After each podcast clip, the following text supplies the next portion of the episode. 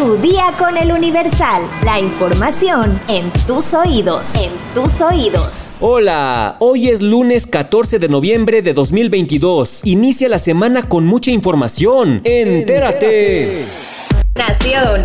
Una ola rosa y blanca desbordó este domingo el Paseo de la Reforma, desde el Ángel de la Independencia hasta el Monumento a la Revolución, para expresar su respaldo al Instituto Nacional Electoral y su rechazo a la iniciativa de reforma electoral del presidente Andrés Manuel López Obrador. Con banderas de México, banderines, mantas, pancartas y playeras con leyendas en defensa del INE y hasta pendones con la imagen de la Virgen de Guadalupe, miles de personas marcharon de manera pacífica y ordenada, coreando consignas en favor del órgano electoral y en repudio a lo que llamaron pretensión del presidente López Obrador de controlar y apoderarse del INE. Poco antes de las 9 de la mañana comenzaron a concentrarse en la glorieta del Ángel de la Independencia familias completas que llegaron por sus propios medios, incluso acompañadas de sus mascotas. Llamó la atención la presencia de una gran cantidad de adultos mayores, algunos de ellos con bastón y hasta en silla de ruedas. Poco a poco el paseo de la reforma fue llenándose de gente que, entusiasta, se incorporó al contingente que partió a las 10 y media de la mañana en punto. 10 minutos antes de las 11 de la mañana, la vanguardia de la marcha llegó a la explanada del Monumento a la Revolución, donde ya estaba instalado un escenario con la leyenda Marcha por la Democracia, el INE no se toca. El exconsejero presidente del Instituto Federal Electoral, José Boldenberg, dirigió un mensaje a los asistentes que se congregaron en el Monumento a la Revolución. Llamó a los mexicanos a la no destrucción del INE y a no alinear a los organismos a voluntad del gobierno. En su discurso expresó que el órgano electoral es producto de una larga lucha que se prolongó por décadas y que de 1988 a 2014 el INE ha sido sujeto de ocho reformas electorales y reconoció que, si bien la autoridad actual no nos permite vivir en un paraíso, sí se cuenta con una germinal democracia que nos ha permitido la alternancia pacífica. Explicó que desde la creación del INE se han desarrollado más de 53 mil cargos de elección popular en el país, desde elecciones municipales hasta los sufragios para la presidencia de la República, y exigió no trasladar el padrón electoral a otra institución porque el INE ha cumplido con esa labor de manera confiable. Era tan grande el contingente de manifestantes que cuando José Boldenberg finalizó su discurso, la retaguardia de la marcha no terminaba de salir de la glorieta del Ángel de la Independencia. En cuanto al número de asistentes, hubo una pelea de cifras, mientras que el gobierno de la Ciudad de México calculó que se trató de un máximo de 12 mil personas, los organizadores aseguraron que se habían congregado más de 200 mil y el expresidente mexicano Felipe Calderón estimó una asistencia de medio millón de ciudadanos.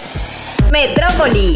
Un juez de control vinculó a proceso a Rautel N por su participación en el feminicidio de Ariadna Fernanda, informó la Fiscalía Capitalina. De acuerdo con la información, el juzgador otorgó cinco meses para la investigación complementaria. Rautel N se entregó voluntariamente ante autoridades de la Fiscalía de Nuevo León. Antes, declaró a medios de comunicación que era inocente y que él no había matado a Ariadna. Sin embargo, la Fiscalía de la Ciudad de México informó que había videos en los que se observa a Rautel N cargando el cuerpo de la joven y llevándolo a un vehículo. También, tras un cateo en su departamento de la colonia Roma, hallaron indicios de sangre.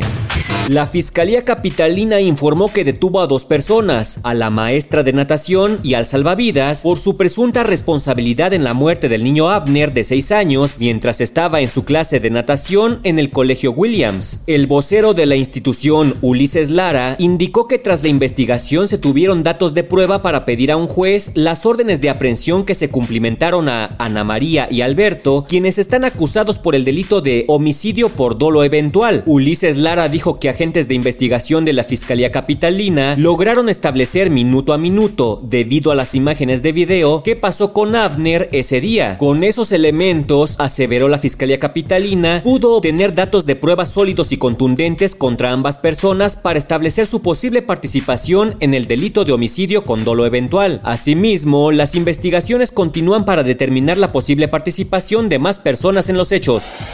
Estados. Disparan desde camionetas a evento de arrancones en Tamaulipas. Según la Fiscalía del Estado, hay tres muertos. Las primeras investigaciones sobre los hechos violentos ocurridos este domingo 13 de noviembre indican que los disparos fueron realizados al menos desde dos camionetas al acceso del lugar. La Fiscalía General de Justicia de ese estado informó que derivado de los hechos fue abierta una carpeta de investigación. Añadió que elementos de la Secretaría de la Defensa Nacional, Secretaría de Seguridad Pública de Tamaulipas, policías investigadores y personal de servicios periciales se trasladaron al lugar para resguardar el perímetro y recabar evidencia que permita conocer la forma en que sucedieron los acontecimientos y dar con los partícipes de los hechos. En un comunicado de la Secretaría de Seguridad Pública de Tamaulipas se informó que esto ocurrió aproximadamente a las 12 del día con 8 minutos de este domingo en el autódromo de Ciudad Victoria. Tras la agresión con arma de fuego murieron dos personas en el lugar y tres personas fueron trasladadas con lesiones, pero más tarde una de ellas falleció cuando recibía atención médica en el Hospital General Dr. Norberto Treviño Zapata. El comunicado también destaca que el evento de arrancones se realizaba sin el permiso de ninguna autoridad. Mundo.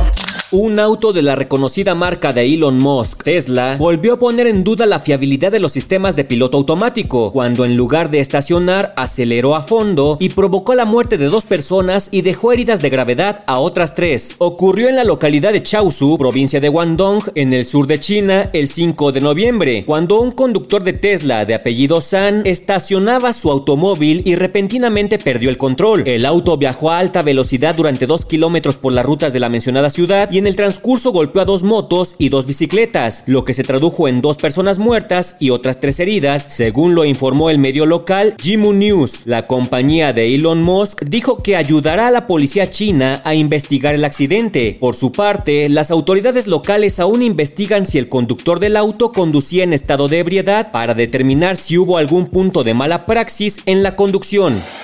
Espectáculos. Sergio Alejandro Verduzco, mejor conocido como Platanito, hizo un chiste con respecto al feminicidio de Devani Escobar, fallecida en abril de este año. Y que está en la cisterna, no mames, no.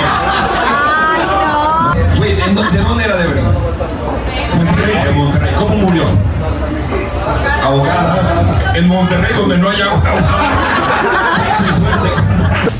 El video del show fue difundido en redes sociales y varios internautas reprobaron su comportamiento, pero hay quienes expresaron que lo que el payaso mexicano buscaba era hacer una crítica al gobierno de Monterrey y a su gestión actual. Esta no es la primera vez que Platanito recurre a un tema sensible para integrarlo a su show, pues hace unos años bromeó con la tragedia de la guardería ABC, lo que le trajo muchas críticas y reclamos, tanto de la opinión pública como por parte de las familias afectadas. Platanito ha sido parte de diferentes programas de televisión a lo largo de su carrera, haciéndose uno de los payasos más famosos de México. Sin embargo, la controversia lo ha acompañado a lo largo de los años, debido a la connotación de algunos de los chistes que ha hecho públicamente, en los que involucra tragedias que han consternado a la población mexicana a nivel nacional. Platanito, ya bájale, no seas payaso. ¿Sabes por qué debes comer pancita de res? Descúbrelo en nuestra sección menú en eluniversal.com.mx. Ya estás informado, pero sigue todas las redes sociales de El Universal para estar actualizado. Comparte este podcast y mañana no te olvides de empezar tu día. Tu, día, con, El Universal. Tu día con el Universal. La información en tus oídos. En tus oídos.